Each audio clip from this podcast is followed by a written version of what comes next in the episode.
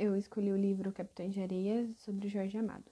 Então, o livro ele vem contando ali é, a história de o cotidiano ali, o dia a dia, no caso, de um grupo de meninos, de crianças de rua, que eles aterrorizavam ali as ruas de Salvador, na cidade de Salvador. É, ele é o grupo era comandado por pelo jovem Pedro Bala. O pai dele tinha sido morto e por causa disso ele tinha ido para a rua muito cedo. Então, por causa da coragem que ele tinha ali, ele foi ali comandava tudo o grupo. O nome do grupo era Capitães de Areia. Então, eles moravam ali num trapiche que era abandonado na praia. E ali eles eram formados ali por umas 50 crianças. Só que nem todas aparecem. Mas alguns dos personagens que aparece era o professor, ele sabia ler e ele passava noites lendo livro, a luz de vela, né? E depois ele gostava de contar para o grupo as histórias, depois também ele gostava de criar as próprias histórias dele. Também tinha o gato, que era conhecido por esse nome porque ele era bonito, por assim dizer. Quando ele entrou também, um dos meninos ele tentou ter uma relação com ele, mas ele não quis. Só que depois ele se apaixona por uma prostituta que era chamada Dalva. E aí eles começam a ter um romance. Ah, também outro personagem era o Sem Pernas, que era o menino ali que ele odiava tudo. Uma vez ele foi pego pela polícia. Então ele passou a odiar tudo, e também porque ele era manco. Então, por ele ser manco, ele era também usado ali nos assaltos é, ele batia na casa das pessoas, falava que era órfão, manco, e aí as pessoas pegavam confiança nele, e ele via tudo que a pessoa tinha de valor, depois avisava os capitães de areia e os capitães de areia roubavam ali a pessoa. Também uh, outros personagens são Volta Seca, que ele falava que ele era afiliado de Lampião, e ele sonhava ali ter é, o bando ali, entrar no bando ali, que ele caso de cangaceiros. Depois tinha o, Pirulito, que era um menino é, religioso, e ele sempre falava que ele iria abandonar o roubo. Também tinha o Boa Vida, que era esperto, por assim dizer, ele sempre se contentava com tudo que ele tinha, né? Mesmo com, com pouco. Também tinha o, o negro, né? que era o João Grande, e ele tinha esse nome por causa do, do tamanho dele.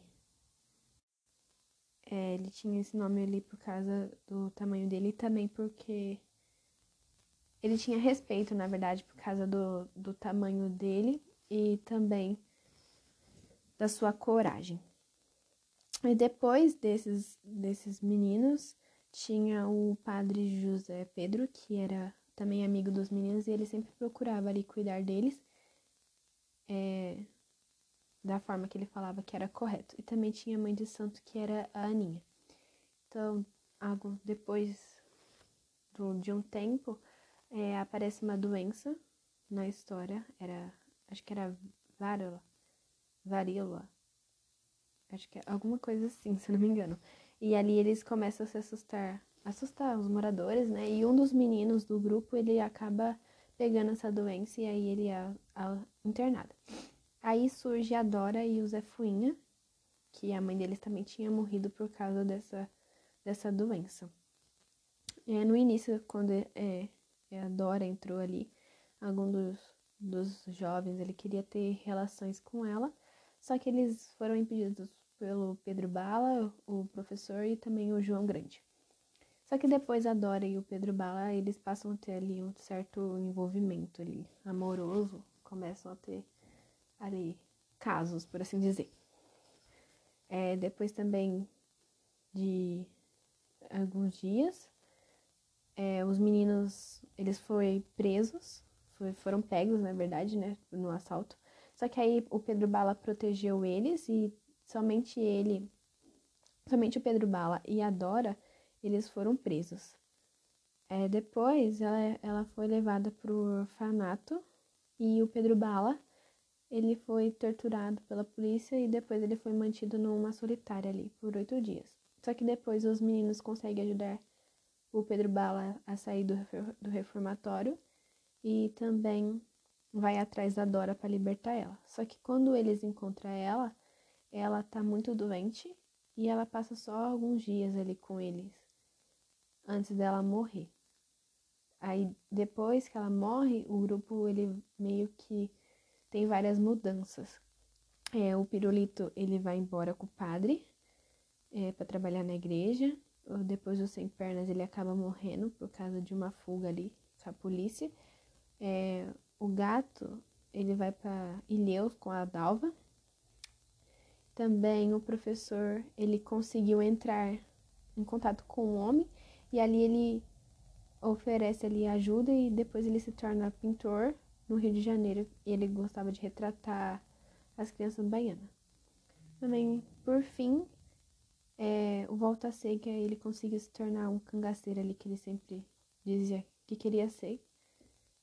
Só que depois, após ele cometer ali muitas mortes e crimes, a polícia acaba de acaba prendendo ele e aí ele é condenado.